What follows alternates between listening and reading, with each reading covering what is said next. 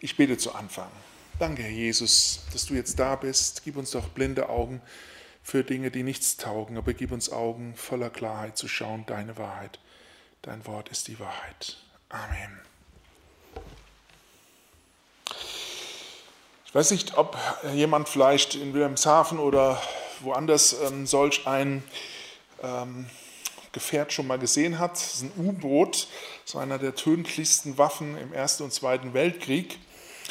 Äh, es ging eigentlich immer ganz flott nach demselben Schema. Äh, auftauchen, Torpedo abschießen und wieder abtauchen. Möglichst schnell, ungesehen, unentdeckt.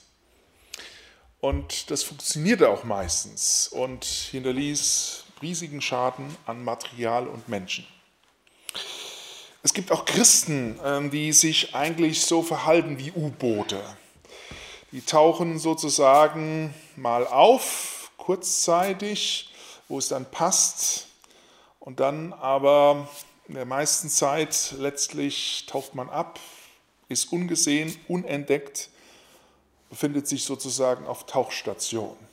Das ist eigentlich sehr beliebt weil man den Eindruck hat, so im Alltag, in der Woche über, ähm, ja, ist das eigentlich gefährlich oder kann es gefährlich sein, wenn Leute mitbekommen, dass man zu Jesus gehört und dass man mit Jesus lebt. Ähm, die stehen nicht darauf, zum Beispiel Arbeitskollegen oder die Studienkollegen oder auch die Klassenkameraden. Und von daher äh, bleibt man sozusagen lieber auf Tauchstation äh, ja klar, am Wochenende, da taucht man mal auf. Im Jugendkreis, in der Bibelstunde, im Gottesdienst, da passt es irgendwie.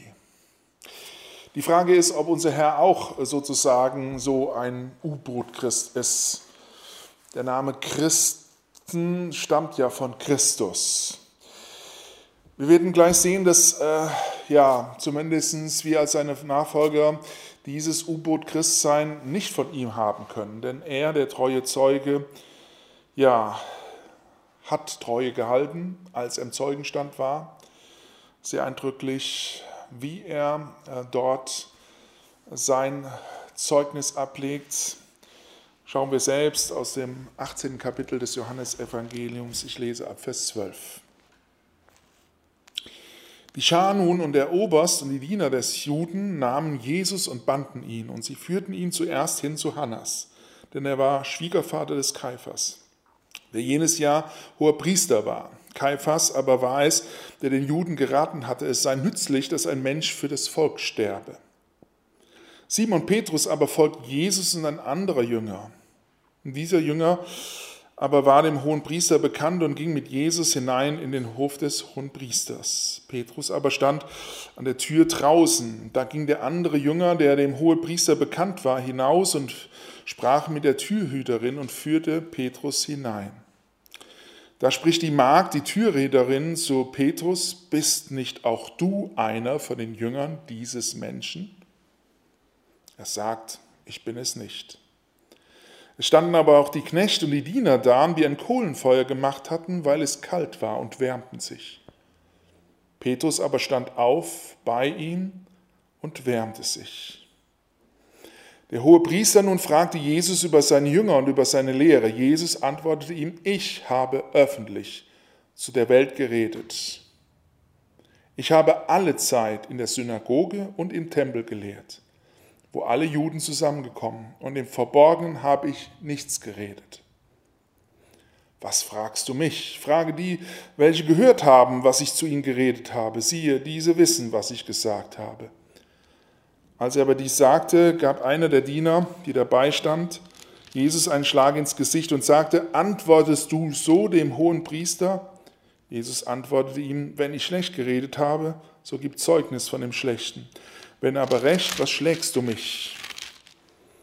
Hannas und sandte ihn gebunden zu Kaiphas, dem Hohenpriester. Simon Petrus aber stand da und wärmte sich. Da sprachen sie zu ihm, bist nicht auch du einer von seinen Jüngern? Er leugnete und sprach, ich bin es nicht. Es spricht einer von den Knechten des hohen Priesters, der ein Verwandter dessen war, dem Petrus das Ohr abgehauen hatte, sah ich dich nicht in den Garten bei ihm? Da leugnete Petrus wieder. Und gleich darauf krähte der Hahn.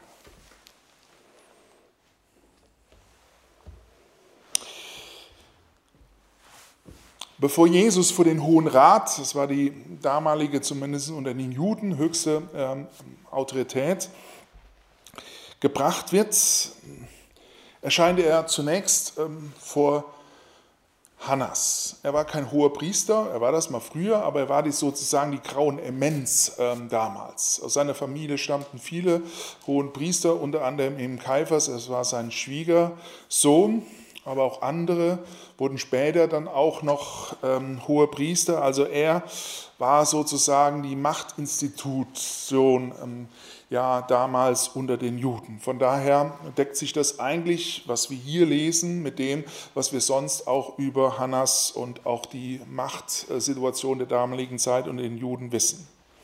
Interessant ist dabei, dass Jesus, der sonst mit seiner Stimme ja ganze Säle füllte und ähm, ja auch packte, äh, eines eben nicht macht.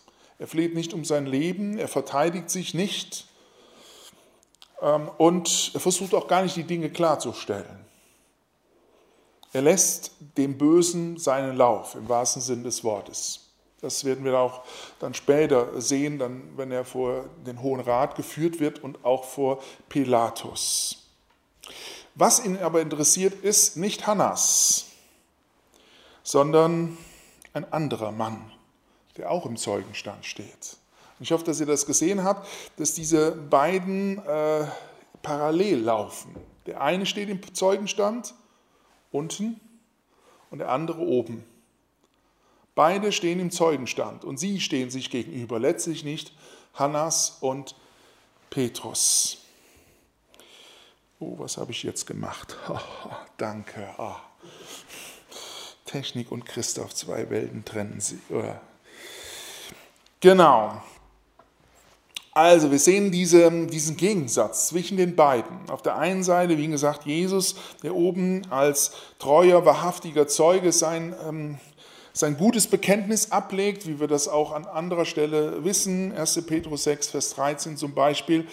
Und auf der anderen Seite schwört unten Petrus im Hof ähm, sozusagen seine Beziehung zu Jesus ab.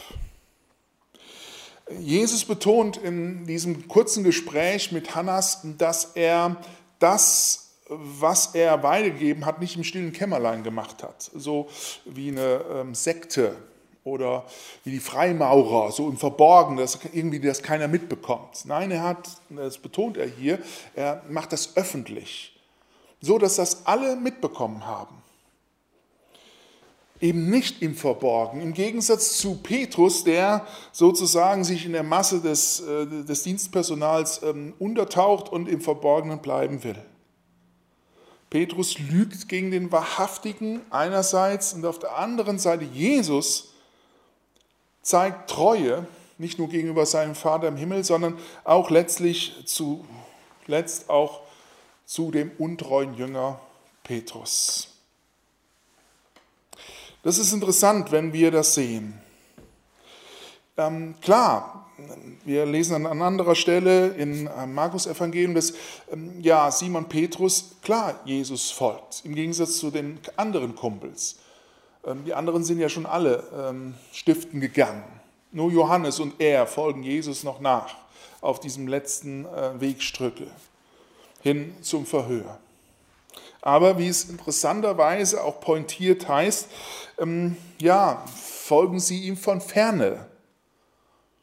Das passt irgendwie, wie ich finde, äh, zu, diesen, äh, zu dieser Begebenheit von Petrus. Klar, er folgt ihm, wurden vielleicht auch ähm, ja, das, was Petrus ähm, vorher gesagt hat, ähm, beziehungsweise was Jesus ihm vorher gesagt hat und worauf er dann sagt, ja, ich will dir treu bleiben, egal was kommt. Und er hat es dann auch vermeintlich dann mit der Tat bewiesen, als er dem ähm, ja, einen Wachpersonal äh, ja, das Ohr abgehauen hatte. Aber jetzt ist es Nachfolge von Ferne. Sie ist nicht echt, sie ist kleinmütig das ist das Interessante, dass man auf der einen Seite diesen Kleinmut sieht und erkennt, diese Nachfolge von Ferne, diese versteckte Nachfolge und auf der anderen Seite dann auch genau das Gegenteil. Wir haben es eben auch gesehen, äh, in der Schriftlesung den Übermut von Petrus. Ähm, ist beides irgendwie da. Am Anfang stand nämlich Petrus noch draußen. Wäre er mal draußen geblieben? So heißt es in Vers 16. Warum hätte er draußen bleiben sollen? Jesus hatte ihm ja vorher gesagt, du wirst unter die Räder kommen. Der äh, Teufel hat einen Kicker auf dich. Der will dich ernten, in Anführungsstrichen. Der fixiert sich jetzt ganz auf dich, um dich wegzubringen. Also ähm, lass dich nicht in Versuchung bringen. Er sagt auch dann später im Garten Gethsemane, der Geist ist willig, aber das Fleisch ist schwach. Er hätte draußen bleiben sollen, aber er ging hinein, er ließ sich hineinführen, wie es in unserem Text heißt. Es gibt ähm, schon vor Jahren oder Jahrzehnten gab es eine Umfrage unter amerikanischen ähm, christlichen Leitern und da kam Erschreckendes zutage, nämlich dass jeder Zehnte im sexuellen Bereich gefallen ist von diesen christlichen Leitern. Und interessanter war noch, ähm, was die Gründe dafür waren. Und einer der wesentlichen Gründe war, dass ja, sie einen sehr ähm, offenen Umgang mit dem anderen Geschlecht, auch im seelsorgerlichen Bereich hatten. Und als man dann fragt, ja, warum sie das denn gemacht haben, dann kam dann raus, dass sie sagten, ja, wir sind doch christliche Leiter, uns kann doch nichts passieren, wir sind doch geistlich. Und das ist äh, etwas, was wir nicht nur bei amerikanischen Leitern äh, sehen, sondern äh, leider auch unter uns. Wir lassen uns hineinführen, obwohl wir genau wissen, dass wir da und dort Schwächen haben. Und deswegen ähm, ist die Alternative zum Kleinmut jetzt nicht der Übermut, ja, ich kriege das irgendwie hin, sondern äh, so wie es an anderer Stelle auch heißt, ähm, ja, dass wir auf uns Acht haben sollen. Und deswegen sagt hier Jesus sogar auch im Garten Gethsemane, ähm, betet für euch, dass ihr nicht schwach werdet. Wir sind alle gefährdet. Und das hört sozusagen beim Ältesten oder beim Mitarbeiter nicht auf. Sozusagen, die sind auf eine Stufe gekommen, äh, wo das nicht mehr gefährlich ist. Und ähm, da kann man jetzt auch nicht alle über einen Kamm äh, scheren. Zum Beispiel Johannes hier, der ging ja sogar vorher rein. Der war sogar bekannt mit dem hohen Priester, aber trotzdem steht er zu Jesus. Er ist sogar der Einzige, der dann sogar vom Kreuz sich zu Jesus ganz öffentlich bekennt. Er hatte offensichtlich damit keine Probleme. Deswegen muss man genau sich kennen und sehen und wissen, wo man gefährdet ist. Und das ist bei jedem Menschen anders. Und glaubt mir, nicht nur äh, euer Vater im Himmel, nicht nur euer Jesus kennt eure Schwächen und eure äh, Probleme, die ihr habt an der oder der Stelle eurem Leben, sondern äh, euer, äh, euer Widersacher, äh, der Teufel, der kennt das auch. Und er wusste das auch hier in diesem Fall von Petrus. Also die Frage ist, wo äh, überschätzt du dich und lässt dich hineinführen?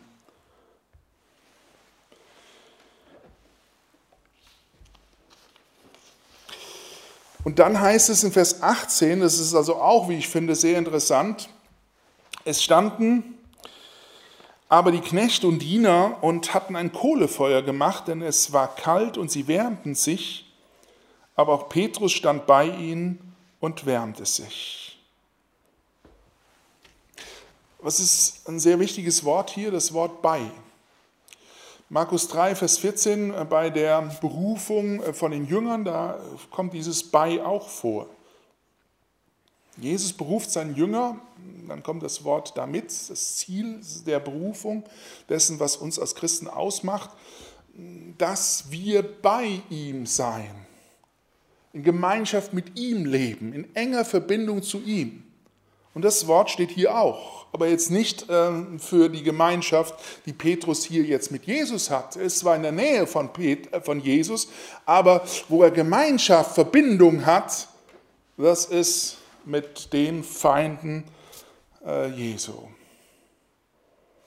Es gibt viele Stellen der Bibel, die uns davor warnen, unter anderem äh, Psalm 1, dass wir nicht im Rat der Gottlosen sitzen bei den Spöttern.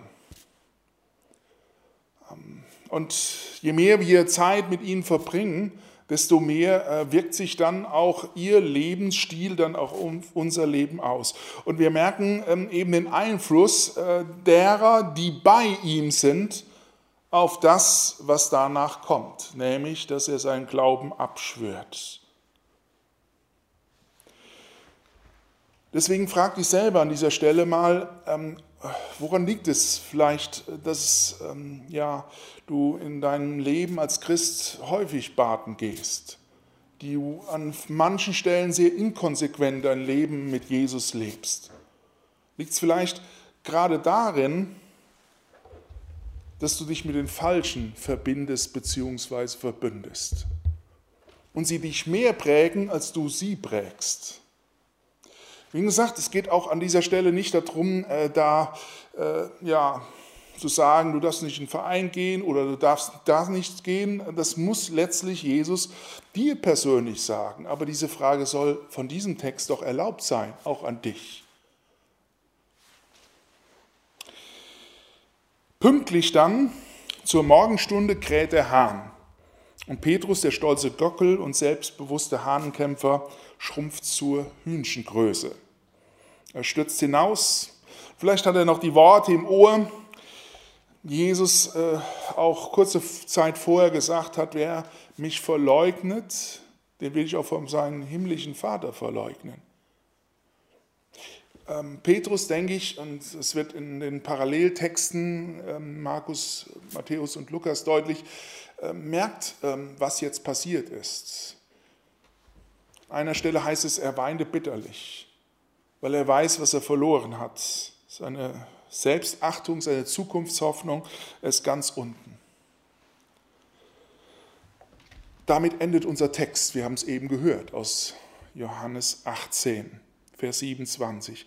Aber Gott sei Dank nicht die Geschichte Petrus mit seinem Herrn.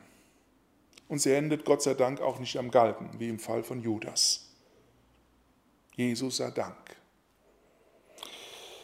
Er bekommt eine zweite Chance. Petrus knickt ein, als es darauf ankommt. Er weint, verachtet sich selber. Und was macht Jesus? Das heißt in Lukas 22, Vers 61, er sieht ihn an. Die hatten beide Blickkontakt. Er, wie gesagt, oben ähm, im Zeugenstand, Jesus unten beim Feuer im Zeugenstand. Dann im Moment, wo der Hahn krähte, schaute Jesus den Versager in Anführungsstrichen Petrus an. Was wird wohl in diesem Blick gelegen haben? Enttäuschung, Trauer. Eins wird auf jeden Fall in diesem Blick drin gewesen sein. Und das ist Liebe. Wir lesen zu Beginn dieser äh, Passionsgeschichte, die ja mit Kapitel 13 der Fußwaschung beginnt, ähm, folgendes, Vers 1.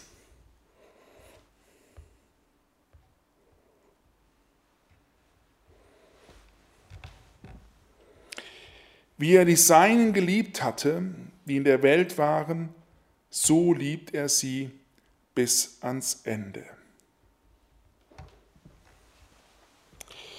Jesus war in dieser Situation äh, auch gefühlsmäßig ähm, ja, unter Druck und unter Stress. Ähm, er sehnte sich nach Zuspruch und Nähe. Wir lesen es vor allem ähm, im Lukas-Evangelium, wo er seinen Jüngern gesagt hat, ich habe mich äh, danach gesehnt, mit euch dieses Mal zu feiern. Ähm, er brauchte Unterstützung, ähm, deswegen bat er auch seinen Jünger, mit ihm zu beten, kurz bevor er verhaftet wurde. Das heißt, er suchte Zuspruch, Nähe, Gemeinschaft mit seinen Freunden, so nennt er sie in Kapitel 13. Und was erlebt er stattdessen? Wir lesen es vor allem im Lukas-Evangelium, es gibt Streit, es gibt Zank. Kein Wunder, dass keiner auch die ähm, Sklavenarbeit äh, des, der Fußwaschung übernimmt. Es gibt Streit darüber, ja, wer äh, sozusagen der Größte ist, wer direkt neben Jesus ähm, auf der, äh, am Königsmahl teilnehmen wird. Es gibt Untreue, Verrat, Verleugnung. und alle verlassen sie ihn. Niemand hält zu ihm. Das Tolle ist, ähm, dass wir gerade im Zusammenhang, äh, Kapitel 17, dieses hohe priesterliche Gebet, ähm, zeigt das ähm, sehr anschaulich, dass wir alles andere sehen als das, was wir vielleicht von Jesus erwarten würden. Enttäuschung, Frustration. Das Gegenteil ist der Fall. Er lässt keinen seiner Jünger fallen, auch Petrus nicht. Im Gegensatz, er betet sogar für sie.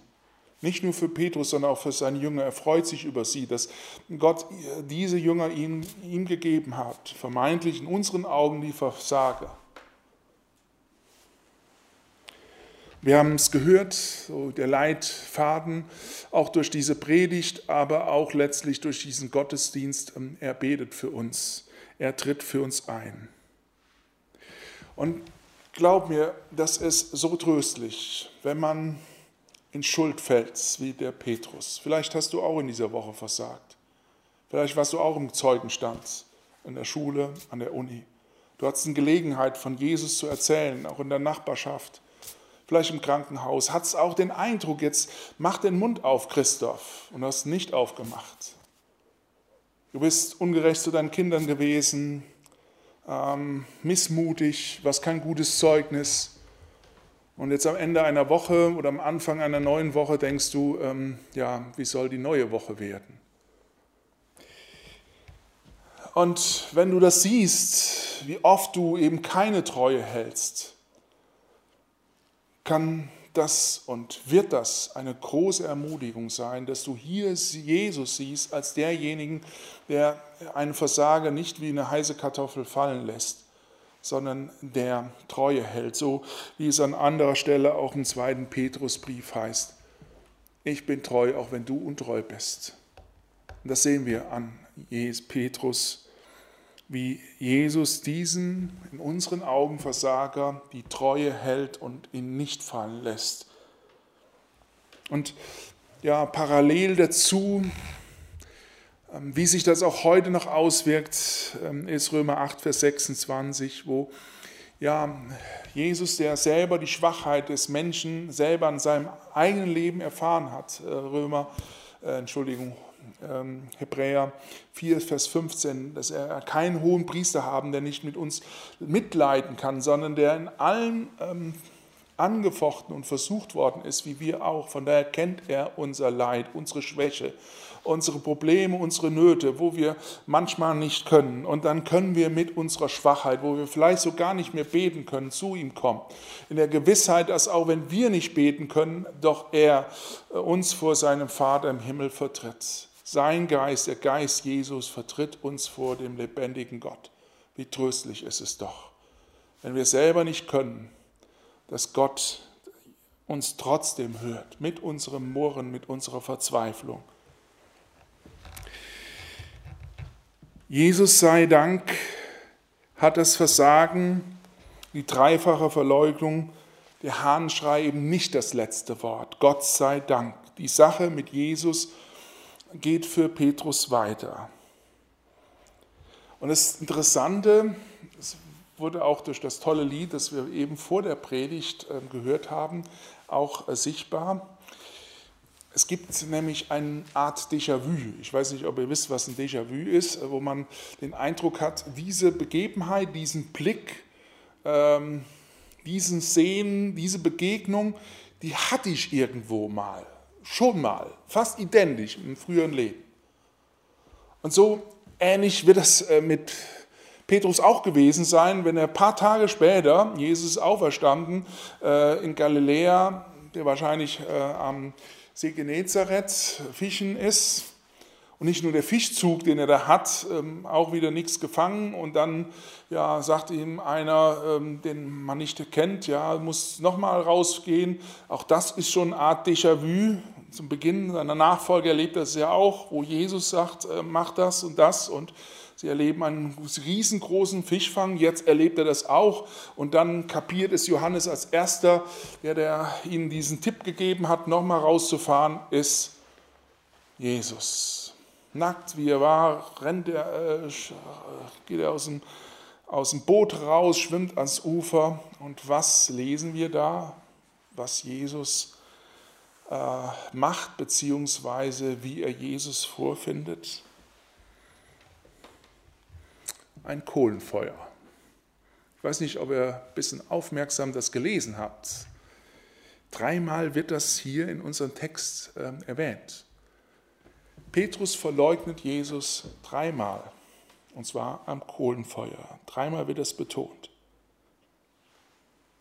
Und dann sucht derselbe Herr, den er verleugnet hat, später die Nähe zu dem Versorger Petrus, und zwar wo? Kann nachlesen, Kapitel 21, Vers 9, Johannes Evangelium, wieder am Kohlenfeuer. Und auch an diesem Kohlenfeuer steht er in Anführungsstrichen wieder im Zeugenstand. Auch hier wird er gefragt. Und zwar von Jesus selber. Wer erwarten würde, dass Jesus ihm jetzt sagt, ähm, wie ist das jetzt, Petrus? Ähm, machst du es jetzt besser? Bleibst du mir jetzt treu? Bist du jetzt hingebungsvoller? Wollen wir jetzt mal die Probe auf Exempel machen? Nein, keine Vorwürfe, keine Wiedergutmachungsappelle, sondern nur die eine Frage, hast du mich lieb? Jesus möchte nicht deinen Terminkalender, ähm, deine Treue schwüre. Er möchte, dass du ihm sagst, ich habe dich lieb. Und ich kann dir ehrlich gesagt nicht versprechen, ähm, dass ich nicht mehr versage.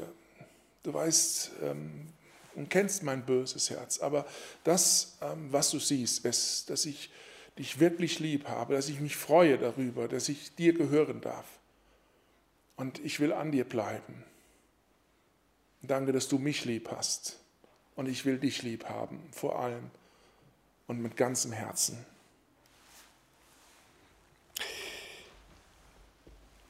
Ein letztes.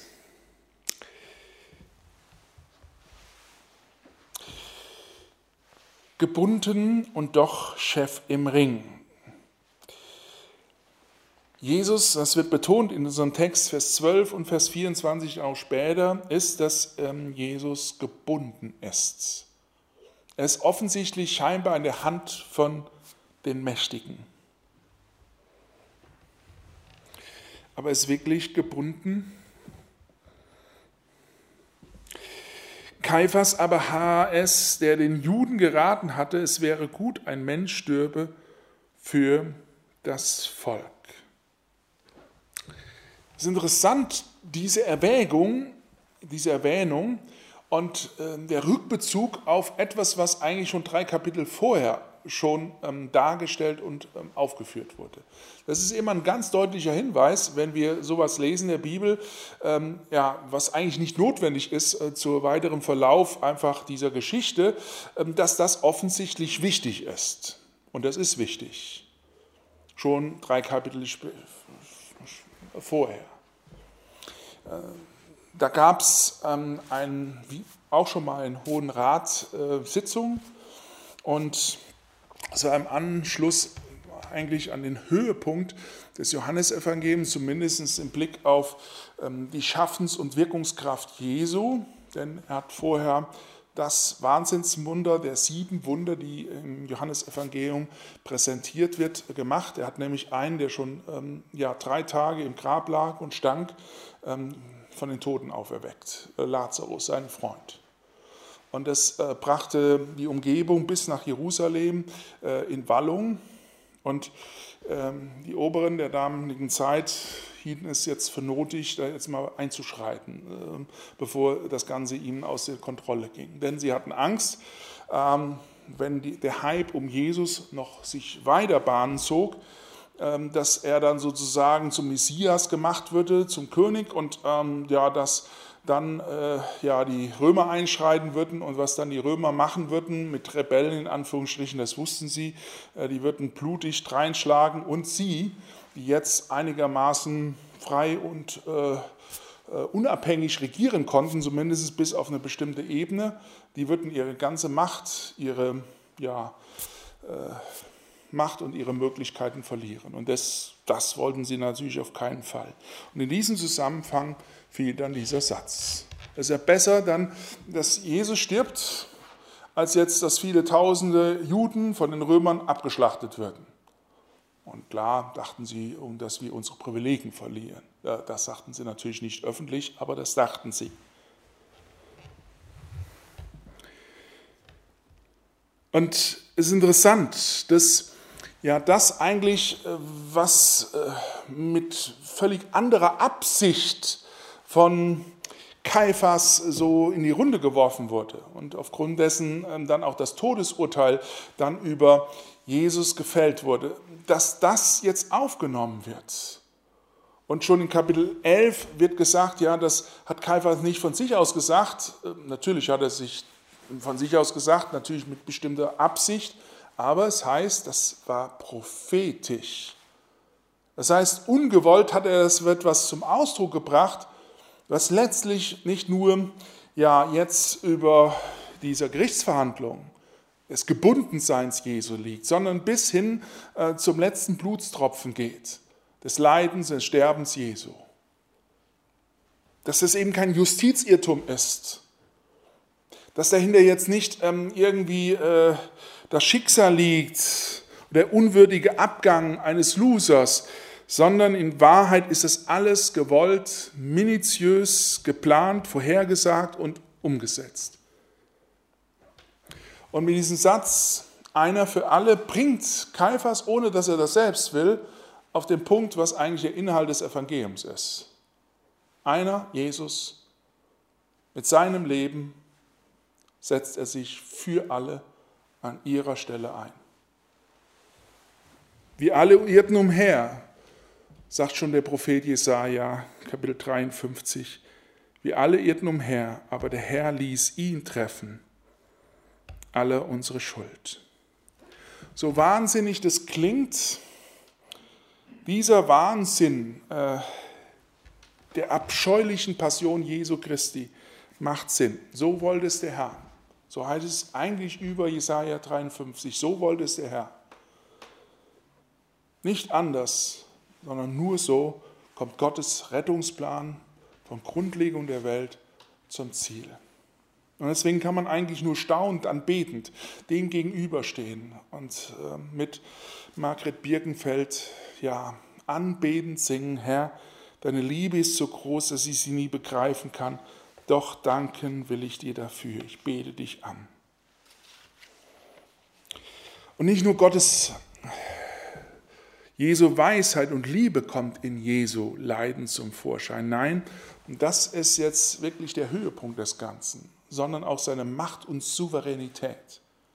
Nirgendwo ist Jesus so souverän wie am Kreuz in der Verhandlung, obwohl er vermeintlich der absolute Loser ist. Es scheint in den letzten Stunden und Tagen Jesu so zu sein, wie der Weltenlauf ist. Die Hannasse, die Kaiphasse, die Herodese, die Pilatusse haben das Sagen, sie kommen mit ihren Plänen durch, sie kriegen das, was sie wollen, weil sie eben die Macht haben. Jesus wird gedemütigt, später bespuckt, geschlagen. Er ist von oben bis unten mit Blut bespritzt. Eine Dornenkrone, ähm, wo das Blut runterfließt. Sein Rücken ist durch die Auspeitschung ähm, ein blankes Fleisch. Total gedemütigt, total unten erniedrigt. Ähm, später hängt er am Kreuz. So steht er auch hier vor Pilatus, vor dem mächtigsten Mann der damaligen Zeit in Israel. Und doch stutzt er diesen Mächtigen der damaligen Zeit auf die Größe herunter, die ihm letztlich zusteht, dass er nur ein Diener ist, mehr nicht. Eine Schachfigur dem großen Erlösungsspiel des lebendigen Gottes. Wie sagt er später?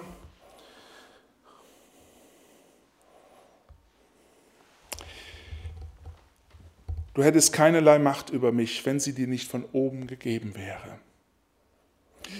Weißt du, und das ist so tröstlich, dass wir das sehen, gerade die Passionszeit.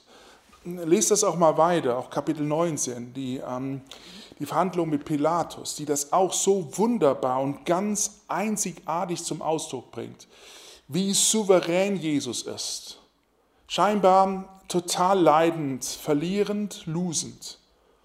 Ähm, und doch ist er der Chef im Ring. Er hat das Sagen. Und er ist vollmächtig. Und wir sehen, ähm, ja, so wie das Josef am Ende seinen Brüdern sagt, ihr habt's böse gemeint. Kaiphas hat's böse gemeint, ähm, äh, Hannas hat's böse gemeint, Judas hat's böse gemeint, aber Gott hat's gut gemacht. Gott macht alles gut. Und so ist es auch in deinem Leben. Es scheint so vieles, was ähm, in deinem Leben vielleicht passiert, ähm, als schlimm, schrecklich und äh, wo man denkt, ja, wer hat dann da was zu sagen? Meine Krankheit, auch im Blick auf Corona, ein Virus oder irgendwelche Virologen, die äh, die Macht haben, aber der eigentliche Chef im Ring, obwohl es äh, nicht augenscheinlich ist, der eigentliche Chef im Ring ist unser Herr Jesus Christus. Er hat das Sagen. deswegen können wir ihm zu jeder Zeit, nicht nur in den sonnigen Tagen unseres Lebens, bedingungslos vertrauen. Er kommt immer, spätestens rechtzeitig. Wir binden den Sack zu. Wir haben gesehen, trotz hehrer Versprechen gleicht unser Leben oft dem eingeknickten Petrus. Statt uns öffentlich und mutig zu ihm zu bekennen, geben wir oft klein bei.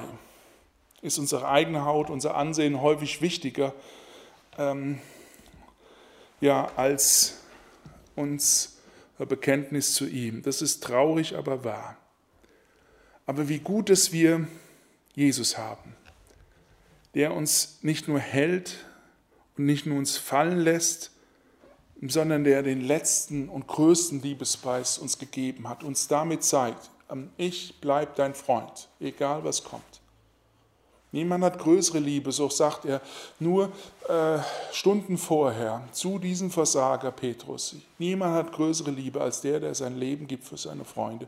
Und Jesus hat auch für seinen Freund ähm, Petrus sein Leben gegeben und auch für dich, der du da und dort versagst. Das ist keine Legitimation und auch keine Ermutigung zum Versagen. Aber es hilft uns, ähm, nicht zu verzweifeln und uns nicht vom Teufel einreden zu lassen, jetzt ist alles Ende aus Lass dir das nie einreden. Es gibt immer eine zweite Chance. Deswegen mache ich dir Mut, wenn du gefallen bist. Steh wieder auf, richte deine Krone als Gotteskind und geh weiter. Nicht aus eigener Kraft, sondern dann noch fester bei und an Jesus. Ich schließe mit einem Grabstein. Ich weiß nicht, wer von euch schon mal auf den Dorotheenstädter Friedhof gewesen seid in Berlin.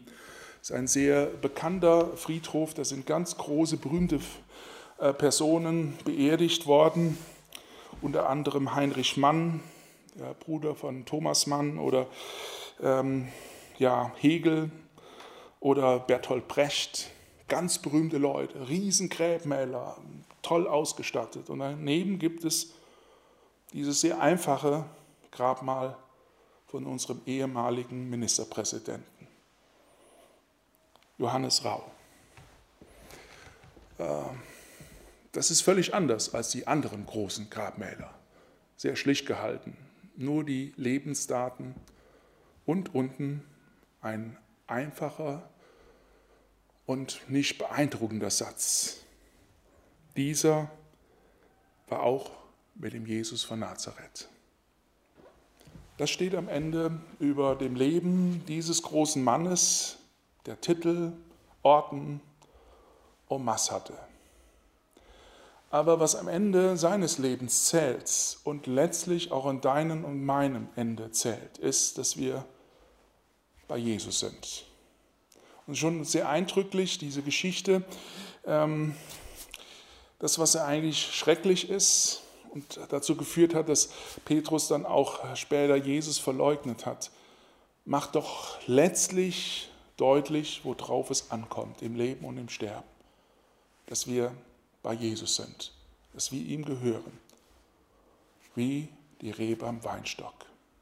Amen. Ich möchte mit uns beten. Wir stehen dazu auf, wenn es geht. Lieber Herr Jesus, wir wollen dir von Herzen danken, ähm, dass du ein lebendiger Herr bist, dass du das Sagen hast, auch in Corona-Zeiten kein Virus, keinem Politiker, keine Virologen, nicht die Mächtigen dieser Welt sitzen im Regiment, sondern du. Wir wollen dir die Ehre geben und dir Vertrauen, nicht nur in guten Zeiten, sondern auch in Zeiten, wo wir, Herr, deine Hilfe, dein Nahesein nicht fühlen, dass wir dir trotzdem vertrauen. Und danken dir vor allem, Herr Jesus, dass du uns Versager, die oft, Herr, äh, einknicken und uns nicht zu dir bekennen, uns immer wieder eine zweite Chance gibst. Danke, dass du uns hältst, dass du treu bist. Danke dafür. Amen.